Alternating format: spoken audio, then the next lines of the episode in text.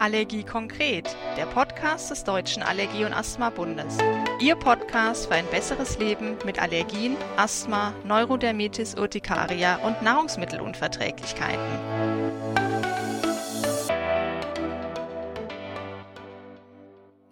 Hallo und herzlich willkommen zu einer neuen Folge Allergie konkret des Podcasts des Deutschen Allergie- und Asthma-Bunds.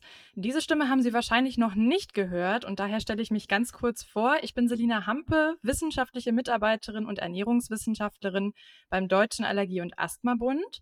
Und ähm, heute soll es tatsächlich um das Thema Ernährung gehen, was mir ja auch ganz gut passt, weil ich ja nun mal Ernährungswissenschaftlerin bin. Und es geht nicht nur rein allgemein um Ernährung, sondern es geht um Ernährung bei Neurodermitis. Und dafür haben wir eine tolle Gästin eingeladen, die uns heute mit Rat und Tat zur Seite steht. Herzlich willkommen, Imke Rehse. Dankeschön, dass ich mal wieder dabei sein darf und diesmal mit dir als Moderatorin. Ja. Magst du dich vielleicht einmal kurz unseren Hörerinnen und Hörern vorstellen?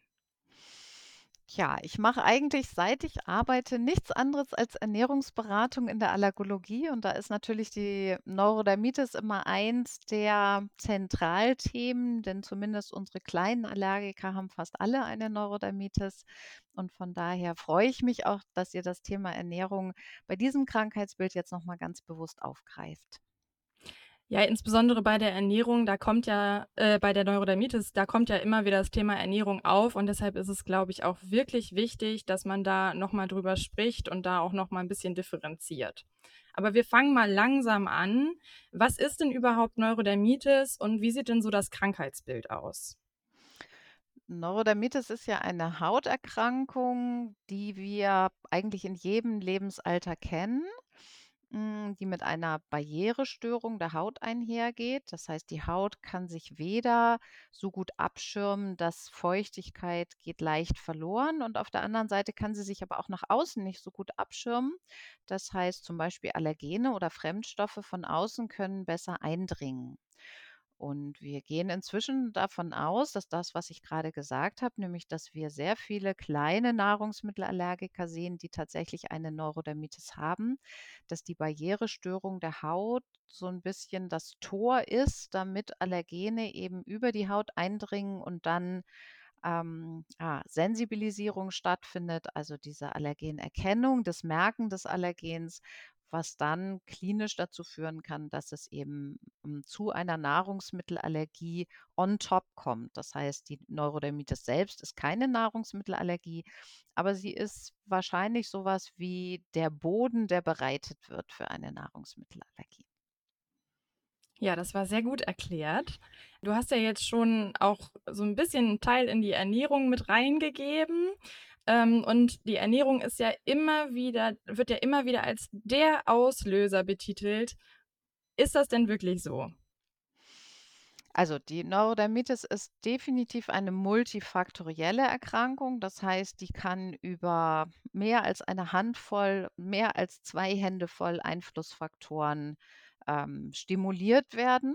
Das kann Schwitzen sein, das kann UV-Licht sein, was oder Sonneneinstrahlung, die häufig sogar eher hilfreich ist. Das können Tierhaare sein, die die Haut verschlechtern. Das können Wetterbedingungen sein. Das kann auch mal Zahnen oder schlecht schlafen sein. Das heißt, wir haben ganz viele Einflussfaktoren. Ähm, aber die Ernährung wird häufig in den Vordergrund gestellt, vielleicht auch deshalb, weil ich Ernährung immer ganz gut selber beeinflussen kann. Also wenn ich irgendwie hilflos bin und gerne Kontrolle über die Erkrankung haben möchte, dann ist häufig eben ein Weg, dass ich an der Ernährung drehe, hm, was ja durchaus mit Risiken und Nachteilen einhergehen kann. Ja, insbesondere wenn halt eben der Juckreiz dann doch sehr störend ist, dann stelle ich mir das auch einfach sehr schwierig vor, wenn man da so erstmal von außen gesehen gar keinen Einfluss drauf hat. Dann ist es natürlich einfacher, an den Punkten anzupacken, die vielleicht anzupacken gelten oder äh, wo man denkt, man könnte da am besten. Ähm, du hast jetzt viel von Kindern gesprochen. Und jetzt haben wir aber äh, ich weiß auch, dass Erwachsene ähm, auch mit Neurodermitis zu tun haben und so weiter. Und wir haben im Vorgespräch schon so ein bisschen darüber gesprochen, wie das denn so mit dem Alter aussieht und ob es da Unterschiede gibt. Und du hast gesagt, dass es ein Unterschied zwischen, also dass es einmal wichtig ist mit der Lokalisation und mit der Ernährung. Magst du mir mal kurz erklären, was du damit meintest? Also erstmal sehen wir, dass das Hautbild bei Neurodermitis sich tatsächlich lebensaltermäßig verschiebt. Säuglinge sind häufig im Gesicht betroffen, an den Streckseiten des Körpers. Dann wechselt es eigentlich so in die Armbeugen und Kniekehlen. Das sind ja so die typischen Stellen, die wir dann bei kleinen Kindern auf dem Spielplatz sehen, dass eben Armbeugen, Kniekehlen, vielleicht auch noch Hände betroffen sind. Und bei Erwachsenen wechselt es halt nochmal. Das heißt, ich habe im Prinzip ganz alterstypische Lokalisationen, sagen wir. Also ich sehe alterstypisch an bestimmten Stellen die Neurodermitis. Ähm, spannend ist auch, dass der Windelbereich in der Regel ausgespart ist. Also da sehen wir häufig keine Ekzeme. Auch das gehört so als ähm, typische Kennzeichen der Neurodermitis einfach dazu. Was die Ernährung angeht, dafür ist das, was ich eben schon mal so ganz kurz angesprochen habe, ganz wichtig, weil wenn wir davon ausgehen, dass wir uns über die Haut sensibilisieren können, das heißt Allergene über die Haut eintreten, ähm, und es findet daraufhin eine Antikörperbildung statt, dann wäre es aus dieser Hypothese vorteilhaft, dass wir dem Immunsystem vorher eigentlich schon mal gesagt haben, ist doch gar kein Problem, das Nahrungsmittel, was hier eben auch über die Haut eintreten kann, wird ja schon vertragen, sodass die Gruppe, die am meisten Risiko hat, wirklich aufgrund dieser Hautbarrierestörung eine Nahrungsmittelallergie zu bekommen, wirklich ganz kleine Kinder sind, die das Nahrungsmittel noch nicht regelmäßig essen. Je älter ein Kind mit Neurodermitis ist, also ich sage mal ein Schulkind mit Neurodermitis, entwickelt nicht plötzlich mit sechs Jahren eine Kuhmilchallergie, obwohl es bis zu dem ähm, Alter jetzt eigentlich die ganze Zeit Kuhmilch getrunken hat, ohne, ähm, ich sage mal, dass diese Allergie diagnostiziert wurde. Das heißt, für ein älteres Kind, einen Jugendlichen oder noch weiter im Erwachsenenalter ist es super untypisch, dass sich eine Grundnahrungsmittelallergie noch neu entwickeln kann. Was wir in dem Alter häufiger sehen, ist, dass Kreuzreaktionen, sprich über Pollenallergien vermittelte Nahrungsmittelallergien, die können im Jugend- und Erwachsenenalter schon noch auftreten. Oder aber der Patient hat wirklich von klein auf eine bestimmte Nahrungsmittelallergie mitgetragen. Das geht natürlich auch, dass der ganz früh eine Kuhmilchallergie entwickelt hat und die aber nicht wieder los wird, wie das bei den meisten Kindern ist, sondern auch mit 25 einfach noch seine Kuhmilchallergie hat. Ja, aber neu auftretend im Erwachsenenalter ist extrem unwahrscheinlich. Okay, das heißt also, wenn ich jetzt beispielsweise ähm, einen Birkenpollenallergiker habe, der gegebenenfalls Apfel dann nicht verträgt, das kann im Erwachsenenalter auch nochmal passieren. Aber wenn ich jetzt irgendwie sage, okay, ich bin jetzt plötzlich auf Milch allergisch, das ist wahrscheinlich eher untypisch. Genau. Zu, jedenfalls dann, wenn ich Milch bis dato eigentlich regelmäßig konsumiert habe und die allermeisten tun das. Was jetzt passiert, wenn ich als Allergiker, der vielleicht sogar schon eine Sensibilisierung gegen Milch hat und ich ernähre mich jetzt drei Jahre lang vegan, dann will ich nicht ausschließen, dass ich mich auch als Erwachsener sozusagen so eine Allergie entwickeln kann, weil ich ja dadurch, dass ich aufhöre, Milch zu essen, den Kontakt vermeide und damit über längere Zeit dem Immunsystem ja nicht mehr zeigen kann, ist doch ganz harmlos, wird doch vertragen. Also das wäre schon noch eine Option, wie auch im Erwachsenenalter eine Grundnahrungsmittelallergie neu entstehen kann. Aber tatsächlich können wir das uns nur vorstellen, wenn wir das Nahrungsmittel auch wirklich eine längere Zeit konsequent weglassen. Und da sind wir schon tatsächlich bei meiner nächsten Frage. Das ist eine total gute Überleitung. Ähm, ich habe daran so ein bisschen auch gedacht, äh, insbesondere bei Kindern ist das ja total beängstigend, wenn der Ausschlag immer schlimmer wird und die Beschwerden werden einfach nicht besser. Und man möchte natürlich irgendwie vorsichtig sein. Und dann kann es natürlich sein, dass die Eltern oder halt eben diejenigen, die sich um das Kind kümmern, ähm, dann vielleicht die Lebensmittel eher weglassen. Ist das denn ratsam oder eher nicht so? Also wir haben natürlich immer schon diagnostische Diäten gemacht und bei Neurodermitis ist es manchmal auch so, dass wir den typischen Zeitraum für eine diagnostische Diät, der eigentlich bei sieben bis zehn Tagen, maximal zwei Wochen liegt, ähm, dass wir den auch mal ausweiten, wenn das Hautbild sehr schlecht ist. Aber auch da würden wir spätestens nach vier Wochen sagen, wir haben das jetzt ausprobiert, das Weglassen. Es hat gewirkt oder nicht gewirkt und dann folgt tatsächlich die Wiedereinführung, um zu sehen, was passiert jetzt. Das heißt, wenn man so eine diagnostische Auslassdiät macht, dann immer mit einem vorher festgesteckten Rahmen, der idealerweise nicht länger als vier Wochen sein sollte, damit man eben nicht zu lange meidet, um dem Immunsystem darüber möglicherweise genau die falsche Richtung vorzugeben. Aber äh, vielleicht einfach nochmal, wir machen heute gar nicht mehr so viel diagnostische Auslassdiäten einfach mal ins Blaue, sondern was wir vorher eigentlich immer versuchen, ist über ein Neurodermitis-Tagebuch und der Deutsche Allergie- und Asthma-Bund hat sowas ja auch als, als vorgedruckten, ich nenne das jetzt mal Flyer, also als Büchlein, was man bestellen kann. Und dort über längere Zeit einfach zu dokumentieren, wie ist der Hautzustand, ähm, was für Einflussfaktoren spielen möglicherweise eine Rolle, indem die einfach abgefragt werden, ne? War Tierkontakt da? War Kontakt zu, was weiß ich, oder wie war das Schlafen? Also, es wird werden eben ganz viele Fragen über die Ernährung hinaus, ähm, täglich beantwortet, dokumentiert.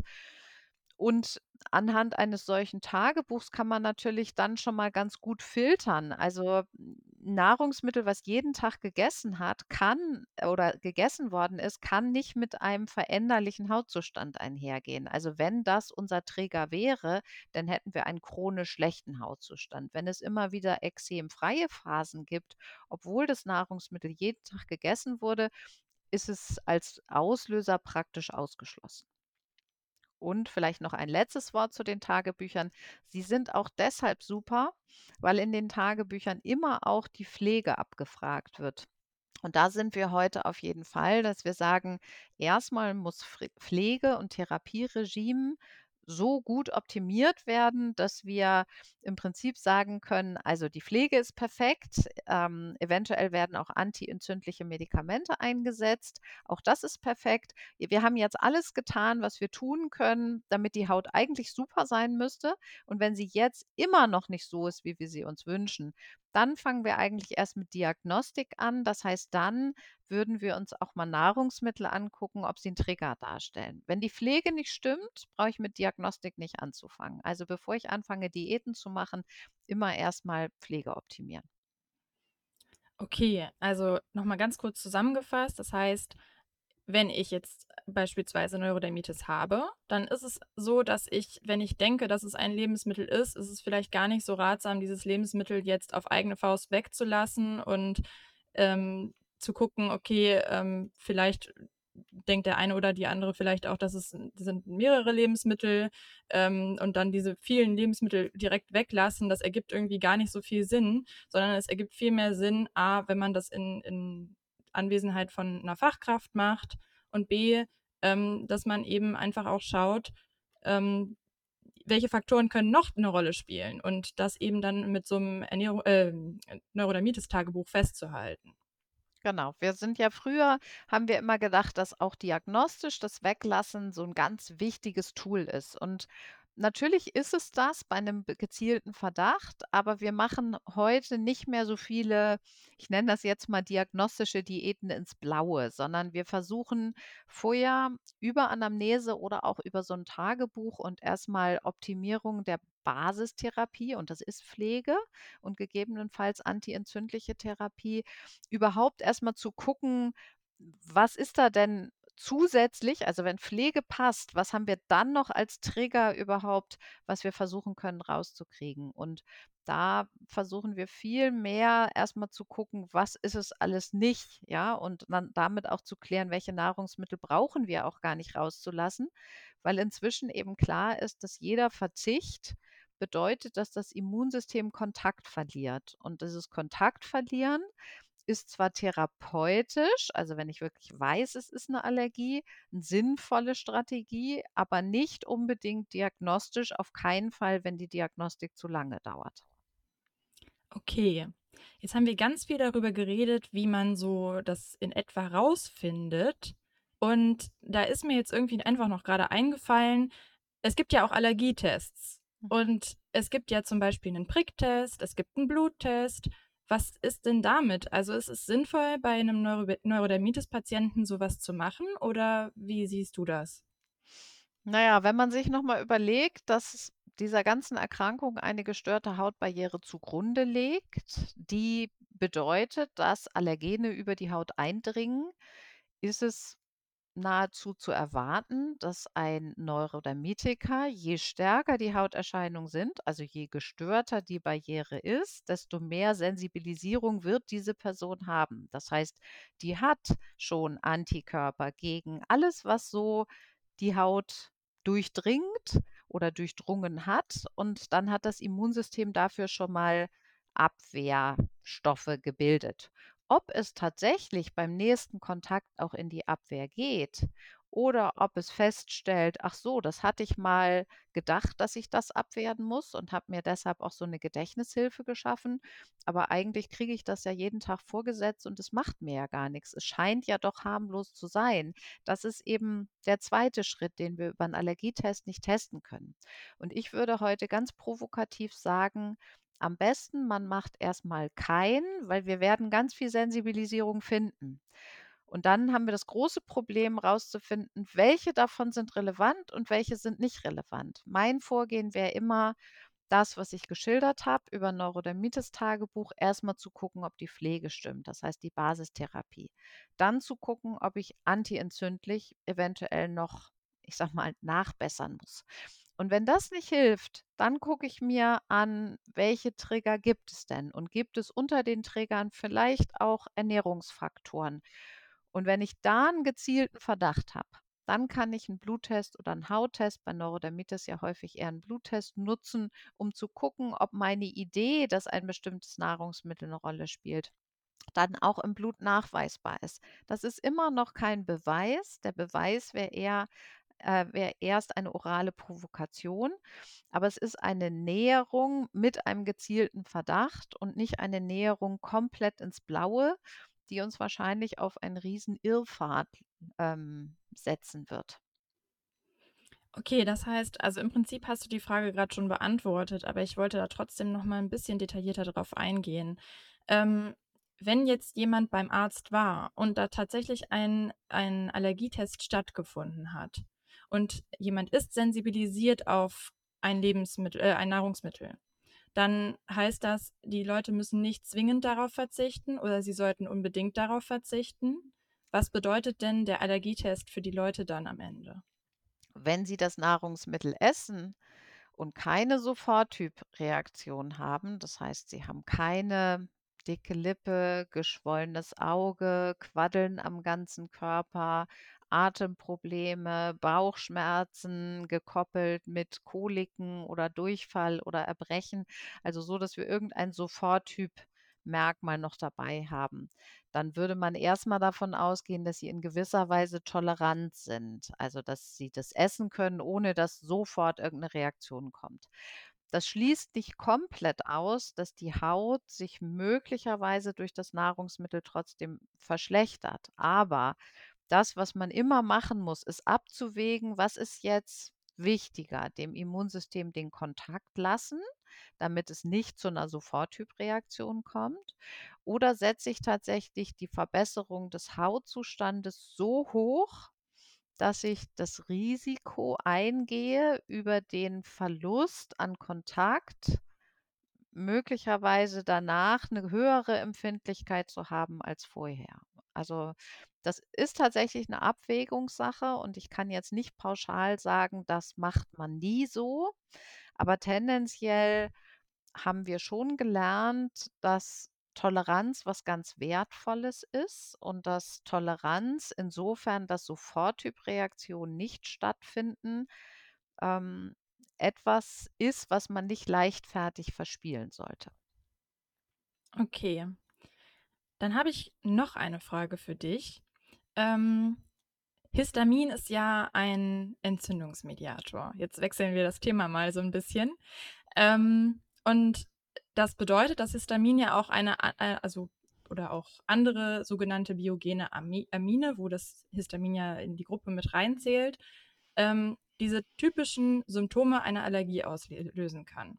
Und jetzt wird in den Medien ja oft von so einer Histaminunverträglichkeit oder Histaminintoleranz gesprochen und ähm, das auch im Zusammenhang mit Neurodermitis, ähm, dass es häufig so sehr verknüpft ist. Ist es denn sinnvoll, sich bei der Neurodermitis histaminarm oder gar frei zu ernähren oder hat das überhaupt gar keinen Einfluss auf die Neurodermitis dann? Ja, das ist ja so eine Frage, die über allen Allergikern schwebt. Hat es irgendeinen Bonuseffekt, wenn ich zusätzlich neben meinem Allergen auch noch biogene Amine meiden äh, meide?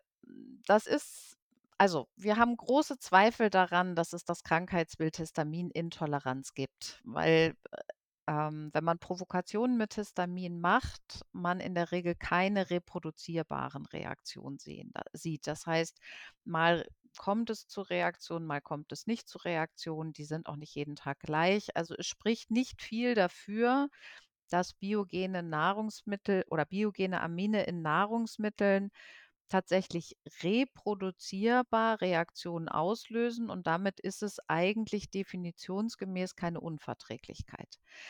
Jetzt neigt man trotzdem häufig dazu, bei Erkrankungen, die in den allergischen Mechanismus reingehen, zu glauben, dass wenn man die Histaminfreisetzung, die bei einer Allergie passiert, ähm, dass man die natürlich dadurch vermeidet, dass man das Nahrungsmittel per se nicht mehr isst. Aber dass man zusätzlich eine weitere Histaminfreisetzung oder mehr Histamin über die Nahrung verhindern sollte, damit ein ja, empfindlicher Mechanismus nicht noch zusätzlich getriggert wird. Und das hört sich auf den ersten Blick vielleicht kurz logisch an, aber eigentlich ist es total unlogisch. Also, wenn ich Kuhmilch nicht nicht vertrage und bei Kuhmilch eine Histaminfreisetzung kriege, wo ist die Logik, dass ich dann kein Histamin mit der Nahrung aufnehmen kann? Also, hier werden an sich zwei Dinge verknüpft, von denen wir nicht glauben, dass sie wirklich zu verknüpfen sind. Okay. Ähm, das ist ja quasi auch gerade so total der Trend, dass eben verschiedene Unverträglichkeiten immer mehr in den Vordergrund gerückt werden. Und so ist es ja eben auch mit den mit mit Zucker. Mhm. Zuckerfrei ist absolut im Trend und alles, was man gerade oder sehr vieles, was man mit Kochbüchern und Backbüchern sieht, das ist ja wirklich einfach oft ohne diesen klassischen Haushaltszucker. Aber spielt dieser denn auch bei Neurodermitis überhaupt eine Rolle oder ist es auch da irrelevant?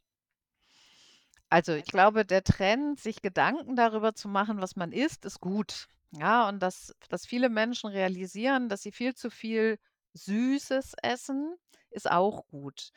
Aber ob ich dann, wenn ich den Zucker durch Ahornsirup oder durch, ähm, Birnendicksaft ersetze, wirklich einen Benefit habe oder im Zweifelsfall ähm, die Symptomatik, unter der ich leide, sogar vielleicht sogar noch schlimmer mache, das steht ja auf einem ganz anderen Blatt. Also, ganz kurz gesagt, es gibt überhaupt keinen Grund, Zucker zu meiden, ähm, und es gibt auch keinen Grund, Zucker durch andere Süßungsmittel zu ersetzen. Da sollte ich mir immer überlegen, durch was ersetze ich den denn und ist das nicht vielleicht sogar noch ungünstiger? Aber die Idee, sich über eine gute Grundernährung Gedanken zu machen, ist absolut zu befürworten. Und dass eine gute Grundernährung Zucker nicht in den Vordergrund stellt, ähm, das ist sicherlich auch klar. Ja, das kann da kann ich dir nur zustimmen, ähm, und ich glaube, da sind wir uns sehr, sehr einig. Ähm, jetzt kommen wir mal so ein bisschen vom Süßen zum Sauren, denn, äh, Zitrusfrüchte sind ja in aller Munde, wenn es um Neurodermitis geht und, äh, werden ja häufig damit in Verbindung einfach gesetzt und auch eben damit, dass eben die, äh, Ekzeme dann viel schlimmer werden. Ähm, stimmt das denn? Also erstmal gibt es kein einziges Nahrungsmittel, weder Zucker noch was Histaminhaltiges noch Zitrusfrüchte, was ein Neurodermitis-Betroffener pauschal weglassen muss. Alles ist individuell und ja, wir sehen oder wir hören gehäuft von Patienten mit Neurodermitis, dass sie Zitrusfrüchte eher nicht so gut vertragen, wobei das fast immer eine dosisabhängige Geschichte ist. Das heißt, die halbe Mandarine zu Weihnachten wird prima vertragen, aber der frisch gepresste Orangensaft, der dann ja mal eben fünf bis sechs Orangen enthält, wird nicht vertragen. Und hier geht es aus meiner Sicht vielmehr darum zu erkennen, was ist ein individueller Trigger. Und ja, die fünf bis sechs Orangen könnten tatsächlich dazu führen, dass die Haut schlechter wird. Aber dann muss man die Orangen nicht aus dem Speiseplan verbannen, sondern man kann einfach mal runtergehen in der Menge und gucken, wenn ich mir eine halbe Orange in meinen Joghurt schneide, geht das nicht vielleicht ganz gut. Also die Idee ist immer mehr zu reduzieren als zu eliminieren. Okay, ja, sehr gut. Ähm, du hattest es vorhin schon mal so ein ganz bisschen angesprochen. Ähm, jetzt geht es noch mal so ein bisschen um die vegane Ernährung. Du hattest vorhin, äh, angesprochen ich ich weiß gerade gar nicht mehr ganz genau, in welchem Zusammenhang du es angesprochen hattest, weil es so viele tolle Punkte waren. Ähm, aber wir haben da schon mal so ein bisschen drüber gesprochen, dass ja da eben auf Milchprodukte auch verzichtet wird und eben auf komplett tierische Produkte. Und oft wird bei Hauterkrankungen, also auch bei Neurodermitis, eben davon gesprochen, dass Milchprodukte super schlecht für die Haut seien. Kannst du das denn bestätigen? Hm, nein, überhaupt nicht. Das geht in die gleiche Richtung, was ich eben geantwortet habe. Es gibt kein Nahrungsmittel, was für Neurodermitis-Betroffene per se schlecht ist.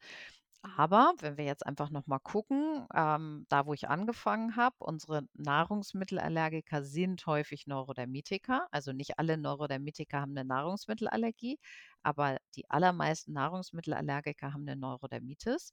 Und Milch ist eins der häufigen Allergene, was wir tatsächlich sehen. Das heißt, ein Neurodermitis-Kind mit einer Nahrungsmittelallergie kann zu einer hohen Wahrscheinlichkeit auch eine Kuhmilchallergie haben. Und äh, bei dem Kind ist es sicherlich so, dass während der Zeit, wo die Kuhmilchallergie relevant ist, ein Milchersatz gefunden werden muss. Ähm, aber der, die, der Umkehrschluss, dass ich jetzt, weil ich eine Neurodermitis habe, Nahrungsmittelallergie gefährdet bin und deshalb Milch lieber weglasse, den würden wir heute so wirklich 0,0 noch ziehen, sondern ganz im Gegenteil, gerade weil Milch eigentlich so ein klassisches Nahrungsmittel ist, was in unseren Speiseplan gehört, sollten Kinder mit Neurodermitis frühzeitig an Milch gewöhnt werden, damit ihr Körper möglichst nicht auf die Idee kommt, dass über Außenkontakte dann trotzdem eine Kuhmilchallergie zu entwickeln. Okay. Ich habe jetzt noch eine letzte Bitte an dich oder eine letzte Frage, wie man es auch nennen mag. Kannst du uns drei Tipps geben, die unsere Neuro äh, Neurodermitikerinnen und Neurodermitiker im Alltag in ihrer Ernährung vielleicht mit einbauen können? Also das große Stichwort der letzten Jahre heißt Vielfalt oder diverse Ernährung, was nicht unbedingt heißt heute Pommes, morgen Chicken Nuggets und übermorgen Currywurst, sondern was tatsächlich ähm, idealerweise heißt Vielfalt, aber frisch zubereitet. Und das, was unseren Teller wahrscheinlich am buntesten und am vielfältigsten macht, ist wirklich das Gemüse, auch nochmal deutlich vorrangig zum Obst. Ähm, aber wir haben auch eine große Vielfalt an Proteinquellen, an Kohlenhydratquellen. Also wir haben eine, ein, wir leben in einem solchen Schlaraffenland, ähm, dass es schön wäre, wenn Neurodermitis-Betroffene die Ernährung eher zur Stabilisierung nutzen würden. Sprich, ich versuche meinem Körper möglichst all das zu geben, was er braucht, in möglichst großer Vielfalt und mache auf diese Weise mein Immunsystem auch fit, Nahrung idealerweise überhaupt nicht als etwas einzuordnen, was die Hauterkrankung verschlechtern könnte. Und ähm, das sind jetzt, ist mehr ein langer Satz als drei Tipps geworden, aber ich glaube, aus dem langen Satz kann man trotzdem drei Tipps ganz schnell rausarbeiten. Also möglichst selbst gekocht, Gemüse betont und so viel Vielfalt wie möglich auf den Teller bringen, weil das ist das, was unser Immunsystem fit macht. Ja, perfekt. Besser hätte diese Folge nicht enden können. Ich bedanke mich ganz, ganz herzlich bei dir, Imke. Das war wirklich eine super tolle Folge. Ich denke, wir haben alle sehr viel dazu gelernt. Ähm, und ja, jetzt ist die Folge leider schon vorbei. Ich hoffe, dass Ihnen diese Folge gefallen hat und ähm, dass wir uns ganz, ganz bald wieder hören. Und ähm, ja, bis zum nächsten Mal. Bis zum nächsten Mal. Tschüss und danke dir. Dieser Podcast wurde freundlichst unterstützt von Thermo Fisher Scientific Allergy Insider. Das war's für den Moment, aber selbstverständlich sind wir gerne weiter für Sie da. Besuchen Sie uns auf www.daab.de, schreiben Sie uns eine E-Mail oder folgen Sie uns in den sozialen Netzwerken. Bis bald, Ihr Allergie-Konkret-Team des Deutschen Allergie- und Asthma-Bundes.